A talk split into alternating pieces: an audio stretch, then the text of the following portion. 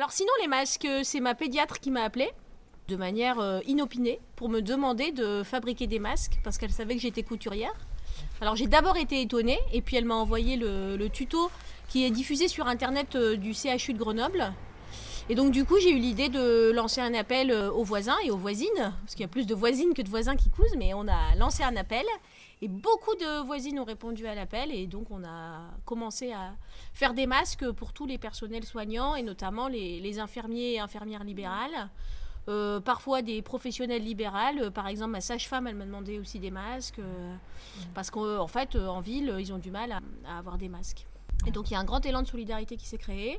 Plein de gens qui ont fait des masques pour les EHPAD, pour toutes les personnes qui travaillent au contact de personnes âgées, des aides à domicile, ou encore même de simples personnes pour qui ça rassure quoi d'avoir un masque pour faire ses courses.